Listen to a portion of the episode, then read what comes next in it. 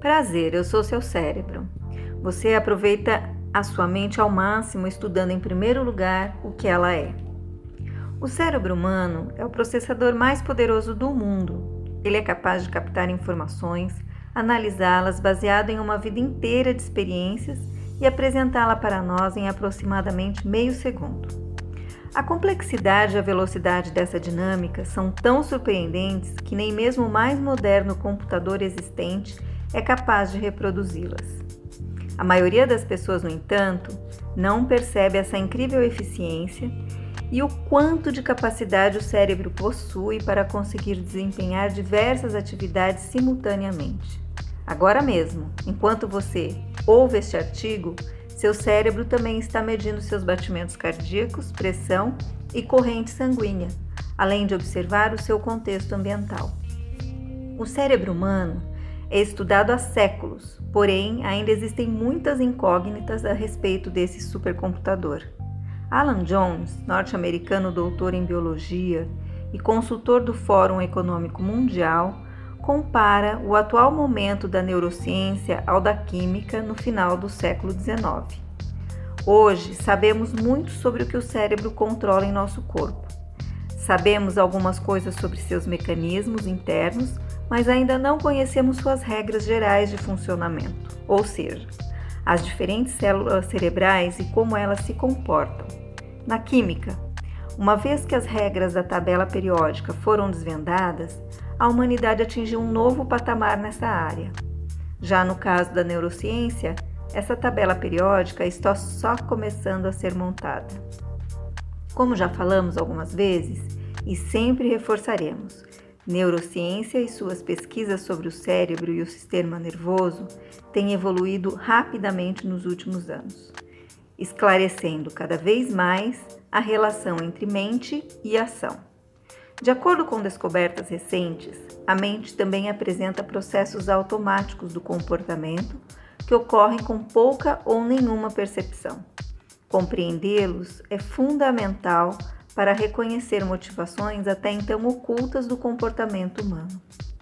Um dos principais objetivos da neurociência é observar, mapear e mensurar as imagens do cérebro no desempenho de uma tarefa específica, descrevendo o chamado modelo mental de cada pessoa. Entender como esse sistema cerebral funciona pode ajudar não apenas os relacionamentos interpessoais, mas também os processos práticos no contexto organizacional. Por dentro da neurociência, modelos mentais. Ao analisar o funcionamento do nosso sistema nervoso, a neurociência busca ampliar nossa percepção sobre tudo, inclusive no mundo dos negócios.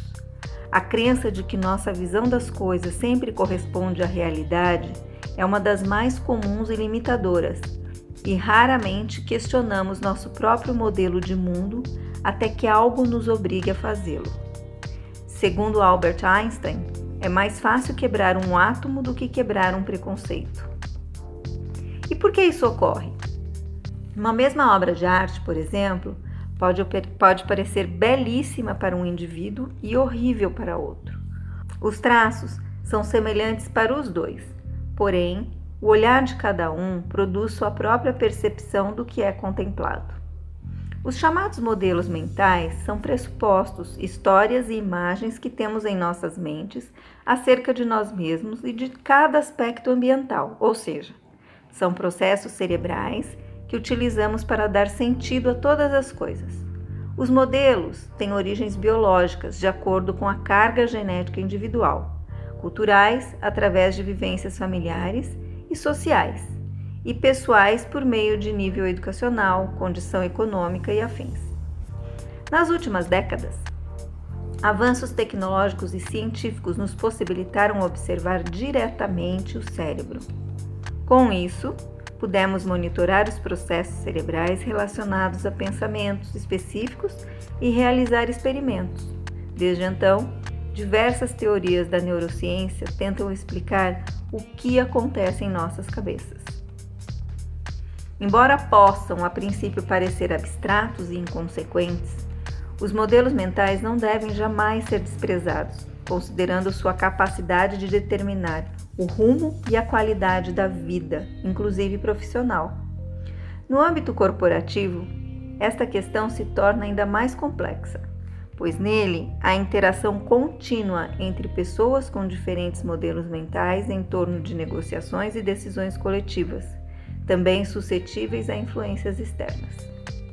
Modelos mentais representam um conceito mais amplo do que modelos de negócios e inovações tecnológicas, porque revelam a maneira como encaramos o mundo. Assim, ainda que modelos possam eventualmente se refletir em novas tecnologias ou tendências comerciais, nem todas essas inovações advêm de um modelo mental verdadeiramente novo.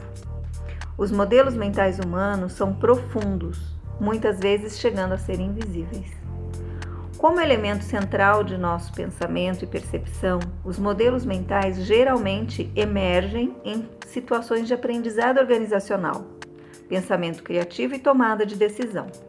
Em uma empresa, podemos notar traços de modelos mentais no desenvolvimento de projetos internos, às vezes diretamente ligados à cultura do negócio. Nesse sentido, de acordo com Postigo, ser bem-sucedido em um projeto não depende de se obter unanimidade de conceitos, mas é fundamental que se entenda como estes se formam e isso está ligado aos nossos modelos mentais. Cabe à gestão organizacional gerenciar os modelos mentais, mediando conflitos e conciliando percepções diferentes de maneira positiva. Nos negócios, muitas vezes, boas oportunidades são perdidas devido aos modelos mentais vigentes, experiências passadas mal sucedidas que limitam ou bloqueiam novos projetos, condenando-os ao fracasso. Esses modelos atuam como barreiras invisíveis construídas pelo próprio indivíduo ou equipe de trabalho, que se tornam inconscientemente escravos de seus pensamentos. Modificar esse comportamento exige esforço, mas toda pessoa é capaz de analisar e transformar seus próprios modelos. O primeiro passo para isso é descobrir que eles existem e identificá-los. Esta modificação na visão de mundo ocorre quando o indivíduo toma consciência de sua situação e, embora os elementos visualizados continuem os mesmos, a figura formada torna-se significativamente diferente, pois aconteceu uma mudança fundamental na nossa percepção, ou seja, na forma de percebê-la. É importante notar que, além de as pessoas em geral apresentarem uma grande dificuldade para abrir mão de suas percepções, elas tendem a achar que a sua ideia é sempre a melhor alternativa. Isso evidencia a importância da gestão de conflitos e flexibilidade na elaboração e implantação de projetos mercadológicos, e também a necessidade de incorporar plenamente à cultura organizacional a pluralidade de ideias e as divergências enxergando-as como recursos estratégicos para desenvolver soluções mais arrojadas e eficientes para uma empresa. Cultura organizacional de resiliência.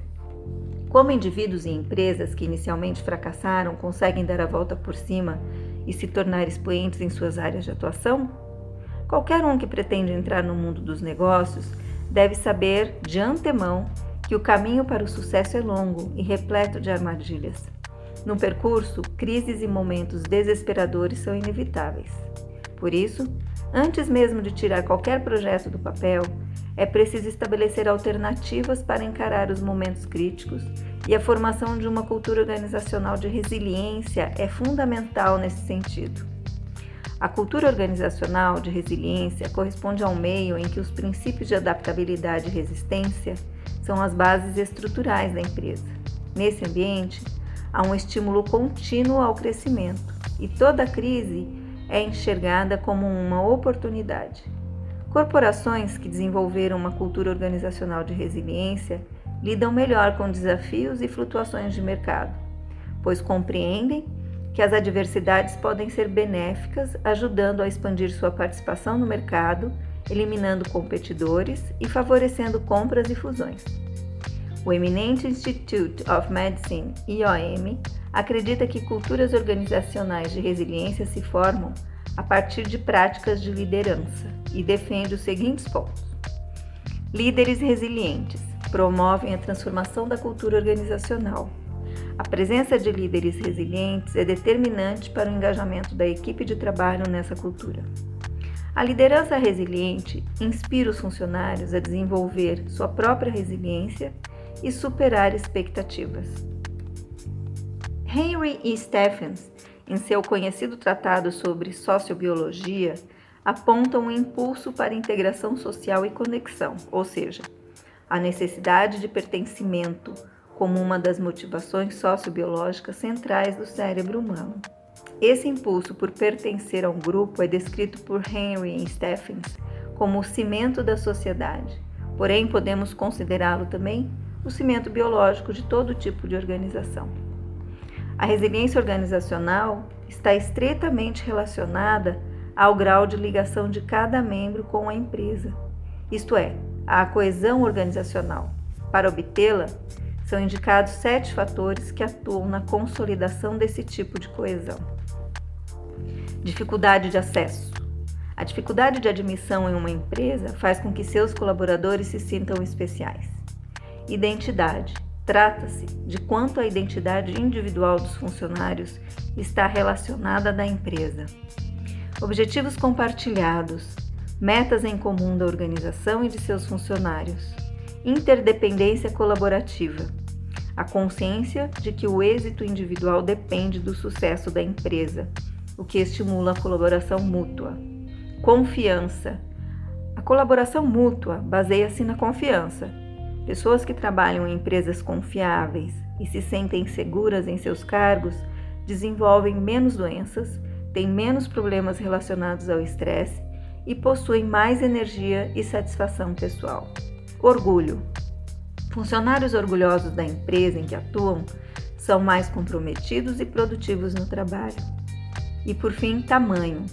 É difícil manter a coesão em equipes muito numerosas. Assim, recomenda-se a divisão das mesmas em subgrupos menores funcionalmente interligados.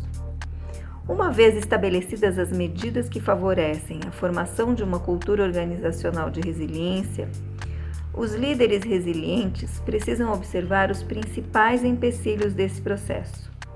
Para isso, é necessário aplicar conhecimentos de neurociência analisando como o cérebro humano opera. Nesse contexto, destacam-se algumas características cerebrais. Negatividade. Nosso cérebro é pessimista, ou seja, tende a ser mais sensível a informações e eventos ruins. Em menos de um segundo, ele é capaz de codificar experiências negativas em memórias de longa duração, enquanto a codificação de eventos positivos demora de 10 a 12 segundos. Sendo assim, cabe ao líder promover uma atitude otimista e incuti-la na equipe, buscando estimular uma postura construtiva para melhorar a performance de seus colaboradores. Preguiça. Daniel Kahneman, pesquisador de economia comportamental e vencedor do Prêmio Nobel de Economia de 2002, destaca a preguiça como uma das principais características do cérebro humano. Segundo Kahneman, ao resolver um problema, o cérebro geralmente opta por um raciocínio intuitivo e frequentemente equivocado em vez de se de dedicar a pensamentos mais complexos. Nesse contexto, o líder deve incentivar reflexões mais aprofundadas na tomada de decisões da organização. Suposições: se não receber dados suficientes, o cérebro costuma criar informações por si mesmo.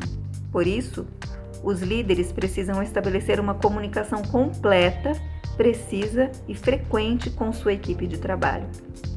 Preocupação.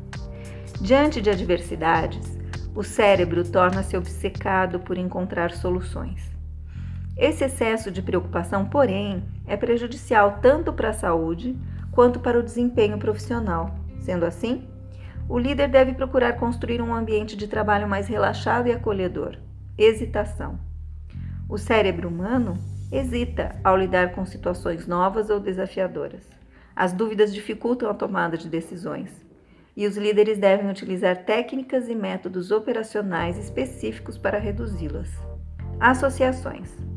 Como sabemos, a integração social fortalece o espírito de equipe e estimula os funcionários a se envolver mais com a empresa, gerando um aperfeiçoamento contínuo de performance individual e da organização como um todo.